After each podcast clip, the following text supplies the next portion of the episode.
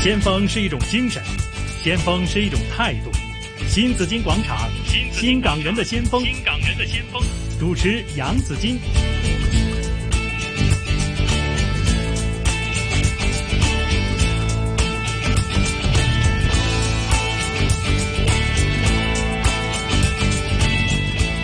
来到了上午的十一点三十四分呢，继续是新紫新紫金广场 ，OK，新港人的先锋啊！直播室里有很多的朋友在这里了哈，好热闹啊很热闹的，对呀、因为呃，很多人都陪着朱先生一起来出席这个访问， 而且我们要偷师 嘛，对不对？要透视，要透视。嗯所以呢，敏儿还有曼婷呢，也会出现在下半节的《新感人的先锋》这里啊。今天访问的是优质品牌协会會長朱君宇先生。啊，朱恩呢，頭先我哋就講咗，除咗佢係成立咗呢個優質品牌協會之外，去幫助這個中小企業哈、嗯去去有更好的發展之外呢，其實佢自己咧係個企業醫生嚟㗎，做咗做咗幾多年啊？廿哦，成都廿。都廿年啦，成廿年啦係啊。係啦，咁我好覺得哇！呢、個古仔非常之有趣，可唔可以嗯講講係做係係係咩嚟嘅咧嚇？係，我諗都幾有趣嘅。我自己因為我自己本身嗰、個誒、呃、學習咧，即係誒、嗯呃我讀書嗰陣時，我揀係揀 management 嘅。係啊，因為我其實幾中意呢一樣嘢，我唔知點解啊，嗯即係可能屋企做生意啦。咁啊，但係嗰陣時我哋嗰個年代做 management 咧，就係誒誒畢咗業咧就好似失業咁噶嘛，你邊有嘢俾你 manage 咧？今時咁後生係咪？咁我就我就我就嗯人哋都唔矛信啲你嘅，係咪係啊，呢咁即係讀 management 呢樣嘢咧，好似即係嗯係唔係好實際喎，唔係好踏實係嘛？咁諗起我就括弧咗 IT 嘅啊，即係啊，我嗰時啱啱興即係電腦啊。係啊，咁好早期啦，你知我都一把年紀啦。啊咁就係 I T 嗰時下好早期冇咁謙啊，虛八零八八啊，即係綠色 mon，我諗大家後生人都未見過啦。咁啊係咁就係開始讀電腦。咁然係後我哋嗰啲時咧就係嗰個 degree 咧就係有 management and I T，咁就咁樣開始嘅。嗯啊咁係我出嚟第一份工都做 I T 嘅喎，嚇咁但係之後咧就係都係接觸 management 多。係啦！你點樣翻翻去做 management 嘅咧？點樣開始又誒，做我翻呢諗樣？係啊！我開始做嗰陣時係做一個幾得意嘅，做一間廠裏邊嗰個即係 I T 部嚇，佢係乜嘢都冇嘅喎。係啊，咁即係即係全部啲電腦都係誒好原始嘅，甚至乎係一兩部嘅啫咁樣。係咁我去到之後咧就 set up 咗個 network 啦。嗯咁佢有一部咧係大機嘅，係即係有一部嗰啲叫即係 IBM 機嗰啲嘢。嗰陣時就係緊 COBOL 嘅，咁但係 COBOL 可能後後生人都未必識咩叫係 COBOL language。咪唔識 啦？係你咪係未聽過啊？而家識 Java 嗰啲啦，係咪？死啦，Java 我都唔識 喎。 Java 識，佢識使用啫，聽但係佢唔知咩嚟㗎。係啊，咁 set up 咗個 system 啦。嗰陣時行緊 ISO 九千嘅。哦，咁我開始接觸 ISO 啦，即係做一個成間公司嗰個管理系統。係咁就 ISO 嗰陣時好興嘅，咁、嗯我接咗 ISO 之後咧，跟住一路就做上去啦，譬如嗯 TQM 啊，後來就咗 GE 啦，General Electric 啦，嗯咁、就係誒佢行緊一套叫 Six Sigma 嘅系統，咁我嗰個算係第一代㗎啦，咁、就我諗大家都聽嗯過係咩幫 Green 係做 Bell，咩㗎？係課唔知係大家有冇聽過 Green Bell 啊、Black Bell 啊或者 Master Black Bell 啦，咁嗰陣時係做一啲咧成個公司嘅叫做 Change Management。嗯就點樣兩間公司係改變啦嚇，係即係係 improve 啦，無論係係即係速度啊，或者嗰個質素啊，或者係嗰個誒質素品質啊，咁嗰啲都係一個改進。但嗰陣嗯時市場會唔會接受呢樣嘢㗎？例如我啲傳統企業嘅話，我梗係我話事㗎啦，我使鬼你嚟幫我改咩？咁會唔會咁嘅咧？好紅㗎呢個，嚇即係如果大家喺呃工商界裏邊咧，係嗯喺嗰個年代咧，我諗係誒即係一九六九六到係二千年度啦，嗯咁啊或者二千零一二年咁樣啦。咁係嗰陣時嗰個我哋叫品質管理咧係非常之火熱嘅。嗯，咁就由政府開始推 ISO 九千啦，話你接係政府工程一定要攞到 ISO 九千認證啦，冇錯咁我冇錯開始做啦。咁係我哋都係接觸晒呢啲我哋管理學嘅嘢，嗯，咁就都幾體現到一啲我哋叫做誒初期嘅管理質素嘅啲要求。咁但係做後咗之後呢，嗯去到我哋叫做一啲全面嘅企業嘅管理呢，就係係我覺得係喺 G 嗰套呢，係非常之即係喺帶來改變嗰度呢，係幾有成效。嗯咁當時嚟講都好多大企咧都係趨之若鶩嘅，咁我哋都因為咁嘅原因咧，係我哋第一代嘅 Master Black Belt 啦，嗯咁亦啊都識講譬如普通話啦，或者識係講廣東話咧，識英文啊，即係我哋由嗰個叫誒。係知我哋叫即係即係成功嗰套走出嚟嗰班人呢，咁就係都幾多人係揾我哋幫手。哼，幫手做啲咩咧？你入去個大企業，其實就俾一個好空泛嘅目標嘅，譬如我哋要將我哋嘅生產力推高百分之五十咁樣啦。係咁又或者我將我哋嘅生產流程呢，係個 product development 呢，係嗯由譬如而家我哋做緊要九個月嘅 time，可唔可以去到三個禮拜啊，一個月嘅 time？哦咁係一啲咁嘅 business target 嘅，係咁係好 mission impossible 嘅嘢嚟但嘅。但係但係你唔可以盲目噶嘛，係咪？哎我要你嘅嘅即刻加或者點樣，你唔可以盲目噶嘛嚇。咁呢個都幾有趣嘅，因為咧好多時啲誒、呃我哋叫做咩咧？喺業內嘅，即係譬如我哋誒、呃我做過幾個 deal 啦，做過幾個啲客戶啦。嗯咁佢好多人就話：，唉、我做呢行嗰時你都未出世啦，咁樣。係啊，咁我哋就係攞住一套叫 change methodologies 咧，同埋我哋啲叫 change skill 啦，就係點樣帶來改變嘅 skill 咧。係就可以咧觸動到成個企業咧，去好多人，因為其實誒、呃我哋管理一間企業咧，唔係一個人聰明就得嘅，係就一定要咧好多人配合，好多人認同，因為一個人叻，個個人喺裏邊都叻噶嘛。嗯咁誒，呃佢哋自己有自己嘅睇法，咁點樣可以令到呢個睇法能夠係統一到統一到一個生產力出嚟呢？咁樣嗯雖然個個都話想公司做好啲咁樣，咁嚇。但係點樣去統籌到呢個改變呢？咁呢個就係嗰個 skill 嘅來源。係，其實有趣嘅咧就係阿鐘呢，佢去做呢啲嘅時候咧，佢通常你都係單槍匹馬噶嗯啦，嚇、你一個人咁樣去到個大企業嗰度，仲有一個可能好知名嘅大企業，我知你做過好多好知名嘅大企業入到去，跟住就話啊，我要嚟改變你哋啦咁樣，咁會唔會都 都啲人幾服唔服你係啊同嘛埋幾困難㗎啦嚇，做起上嚟係啊，呢、個係即係我哋叫做咧係有辣有唔辣嘅嘢，即係我哋咧入到去之後咧係好清楚，就係我哋唔係你個行，啊嗯我哋冇包袱，係咁呢個係個好處嚟嘅，呢、個第一。咁嗯但係咧同一時間就係咧，佢都覺得你係唔識我哋啲行啲嘢嘅，嗯咁、所以咧佢哋都唔會誒、呃、認同你所有講嘅嘢。係咁其實亦都好，其實呢一方面我哋點樣去喺呢一個咁啊，我哋中間位裏邊咧遊走就係話咧，嗯嗯其實就係最叻嗰個咧，就係其實係個企業裏邊做緊嗰啲人。係咁我哋好清晰嘅，我最叻就係你哋，唔係我哋。我哋只係咧有一個喺一個方法 on changes 嗰度咧，係帶嚟一個誒誒誒跟呢個方法去做啦咁樣。咁、而最終個 credibility 咧俾翻晒佢哋嘅。咁呢啲咁我叫 change agent 嘅 mindset 咧，其實好重要。咁、我哋做下做啊下之後，譬如做咗一兩年之後咧，其實我對個行業係好熟悉嘅。係咁而係裏邊呢，亦都頭先所講，冇咗佢哋嗰個傳統包袱嘅話呢，我哋喺裏邊裏邊可以揾到好多佢哋冇諗過嘅操作方式，而誒、呃亦都讓一樣嘢喺商業界上面好好，就係話讓嗰個 business result 嗯啊即係 speed the language，即即係你成功咁就係最好嘅方法啦。係咁所以呢，我哋喺喺個過程裏邊呢，當然誒頭先所講呢，好多人都會有一個叫咩呢？有一個叫做誒、呃先入為主啦嚇，你嚟係教我做嘢啊咁係樣。啊咁其實我哋就唔係係用嗰個教佢做嘢嗰個角度去睇件事。嗯嗯我哋一齊 work on 一件事咧，就係、係做一件事咁樣。咁呢個我哋係個所謂嗰個 change agent skill 好重要。嗯咁呢個就係即係我哋頭先所講，我哋以即係我哋嗰個技巧喺嗰邊啊啦。係。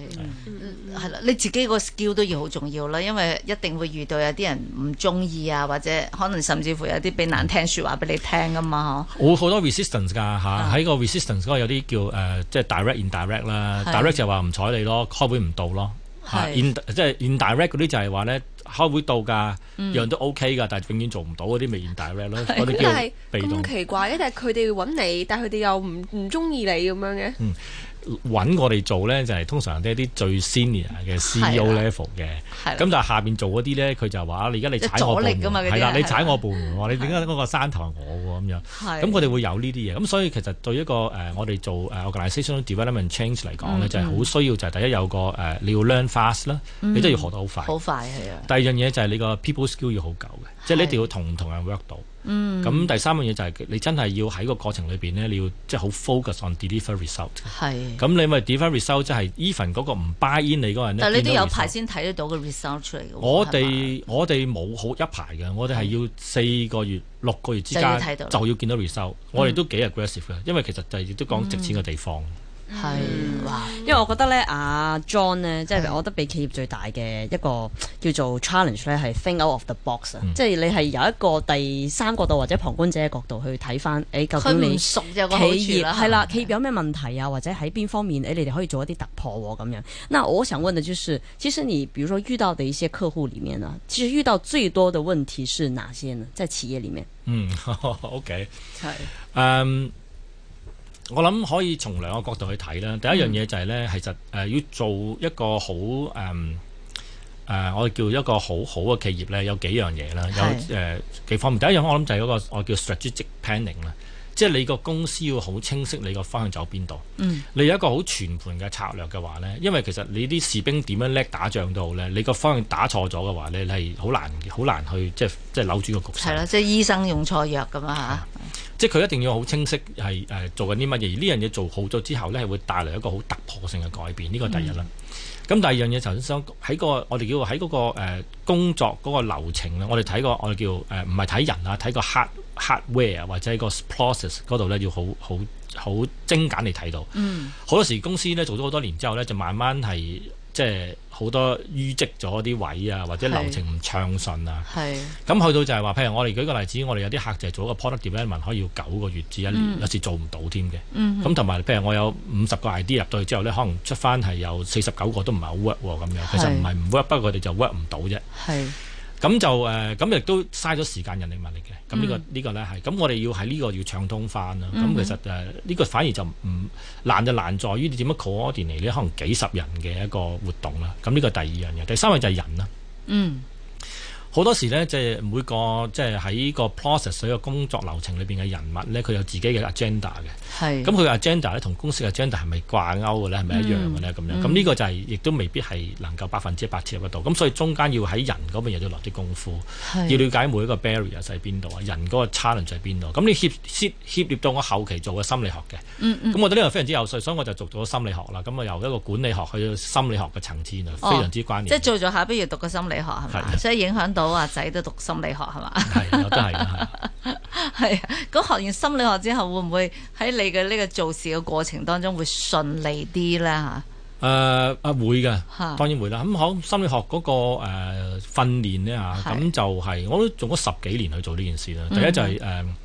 係易學難精嘅嘢嚟係嘅，啊咁你喺係上喺我諗市面上你睇到好多雞精書啦，係咪？即係係心靈雞湯咁樣，咁你又睇完之後，哦，好未似必啱用嘅，未必啱用係，但係講嘅嘢好似就係好即似係是而非啊嘛。啊即係又係啱，但 係阿媽呢個係女人就噶嘛，但係好似又要講又要聽咁樣，咁就誒咁，但係咧就發覺就係咧，我睇完都係覺得有你嘅感覺嘅，就係話嘿即係講埋啲咁嘅嘢好行喎咁樣。嗯咁就誒後尾我就點樣咧？我就由零開始，即係就由 foundation 開始讀嗯起，即係將成個 s y c o 由啲即係 one o one 即係一零一係開始讀讀讀讀讀晒，攞晒啲即係 degree 啊或者認認證啊咁樣。嗯，咁啊過程裏邊呢，就係、誒非常之得着啦，第一。係啊係即係對自己個成長好得着啦。係咁第二樣嘢就係對誒喺、我哋喺身邊嘅人嗰個理解啊，嗯即係或者係對自己嘅理解，對身邊人嘅理解，誒、亦都多咗好多重嘅一個睇法嗯啦。咁呢啲睇法你都幫到自己喺工作上邊呢，或者係同人合作上面呢，順暢好多。嗯，睇嚟其實我哋嘅工作咧，都係要讀讀下心理學先得啊吓。先鋒是一种精神，先锋是一种态度。新紫金广场，新新港人的先锋，新港人的先锋。主持杨紫金。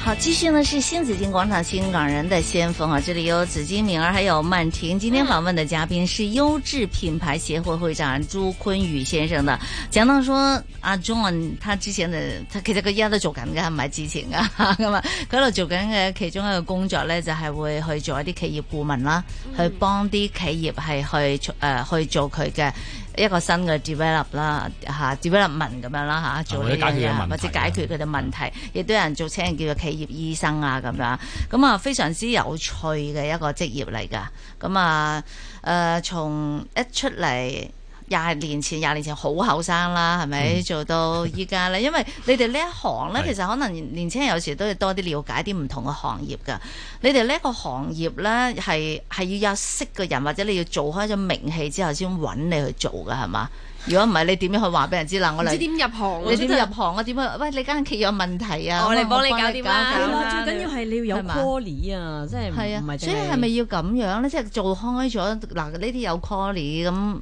即係掂咁，人哋又嚟揾你，咁係咪要咁樣嘅係啊？咧？點樣去做一個 self branding 先啊即？係 branding，哦呢個非常之好嘅 terms，而家係都幾重要嘅。嗯，即係我諗有一樣嘢就係咧，每一個誒、呃出嚟工作嘅朋友咧，我都見到好多就係咧，可能有係心理唔平衡啊。係就係話誒誒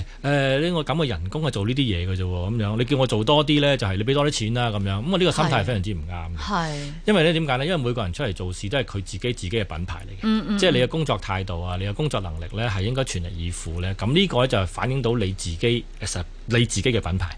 咁呢個我諗係要每個人都要不斷努力啦，不斷成長啦。好似我哋協會咁樣係即係要做一個好嘅品牌咧，真係要喺不斷去嘗試同不斷努力咯。嗯哼，即使俾人話咗、批評咗，都要不斷努力同埋係啊，應該改係進係。嗯要係咁樣嘅，因為其實誒誒、呃有人喺俾意見你嘅話，係一件係非常之好嘅事啦。啊嗯咁誒、呃先要誒、呃反省咗自己有啲咩要跟進啊、改進嘅地方。係阿 John 去做呢個企業嘅呢個誒醫生嘅時候咧，其實都遇到啲好多有趣嘅事啊。尤其咧，佢接觸好多唔同嘅企業，咁唔係個個企業佢都會即係在行噶嘛。即係例如頭先都有講咗啦，有啲企業可能你係從你係從嚟都冇接觸過嘅嚇、你可唔可以講個故仔嚟聽下，同我哋分享下？好啊，咁啊講下一間碼頭啦。我諗即係香港做碼頭嘅係得即係得兩間公司嘅啫。咁我係就做呢間公司就係香港一間非常之大嘅碼頭公司啦。咁佢就喺內地有碼頭嘅咁嗯樣，咁、就我就係嗰陣時咧就誒一、即係有唔知好多介紹啦，好似你話點樣做企業醫生咧咁樣係。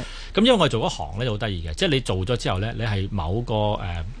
某個我叫做誒能力之下咧，出咗嚟之後咧，就唔知點解 HR 會知道喎，好好似有啲嗯係消息咁 樣啦。咁就係揾到我啦，轉接接咁樣，嗯就請我。我記得嗰陣時好得意啊，請我成日上深圳食餐飯喎咁樣吓，我係想食餐飯好啊咁樣。咁啊嗰個誒老闆又好好啊，即係個係 CEO 佢話哎誒誒，我哋想揾你哋入碼頭幫手咧，幫我哋提升個生產力喎咁樣。咁我都係即時同佢講就係，啊我唔識碼頭，我哋碼頭入過去都未入過去嘅喎咁樣。係啊，咁佢又好有信心啊！我哋有套 change methodology，所以我信你呢套方法啦咁樣。咁我就咁樣開始。係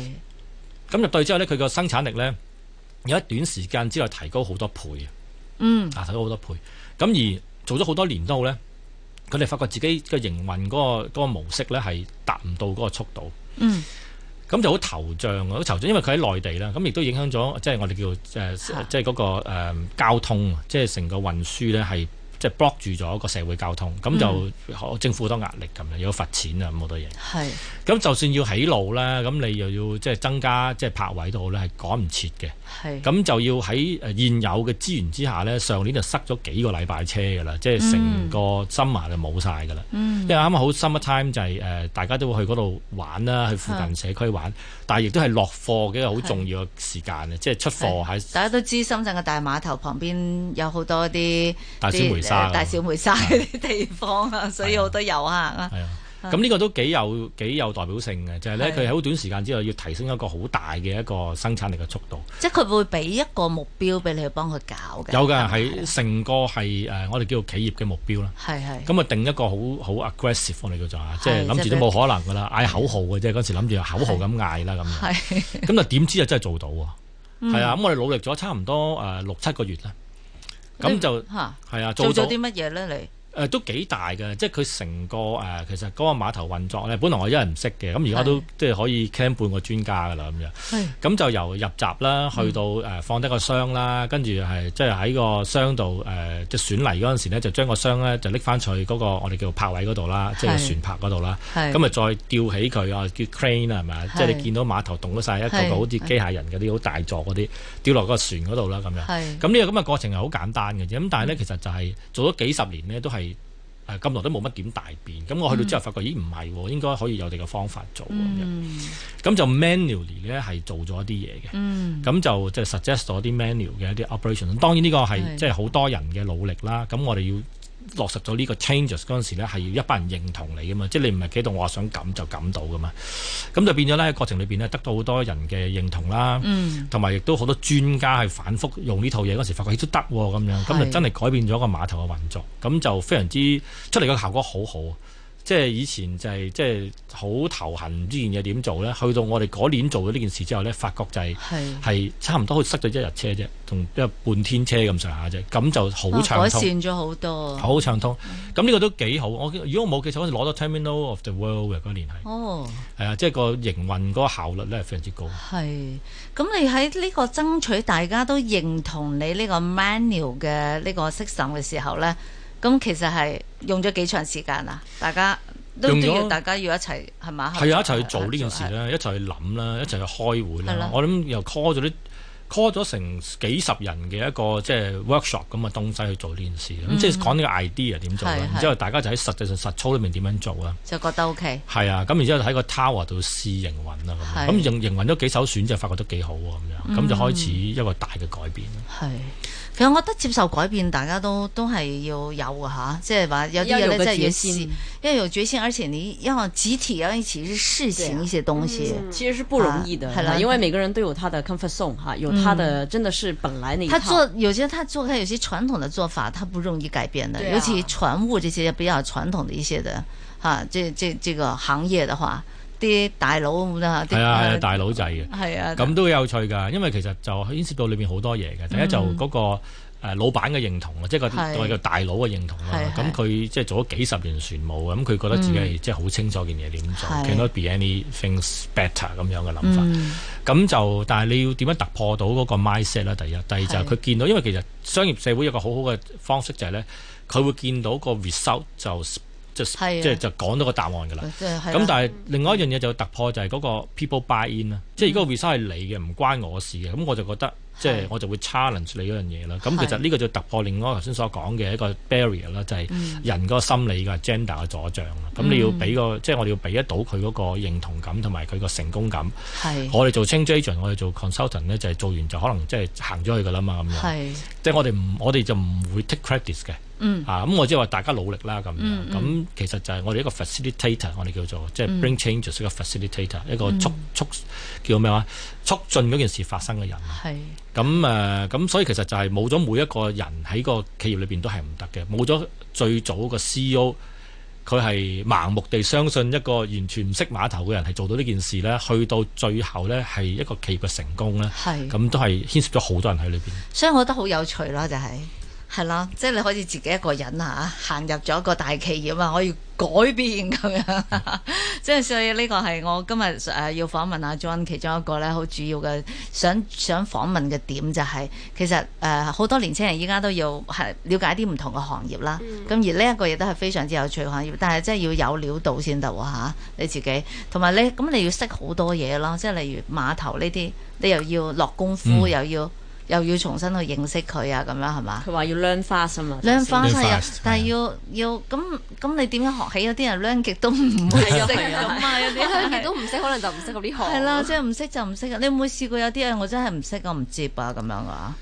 又會未唔會啊試過喎，咁我諗又你即係係你乜你都會接啊？如果啊係誒係咪？嗱，我上年做過一間另外一間大公司咧，香港啊嘅即係知名嘅公司，個名就唔好講啦。咁佢都係做一個好大嘅 process 咧。係咁我諗有幾樣嘢要掌握得好啊。第一樣嘢就係誒嗯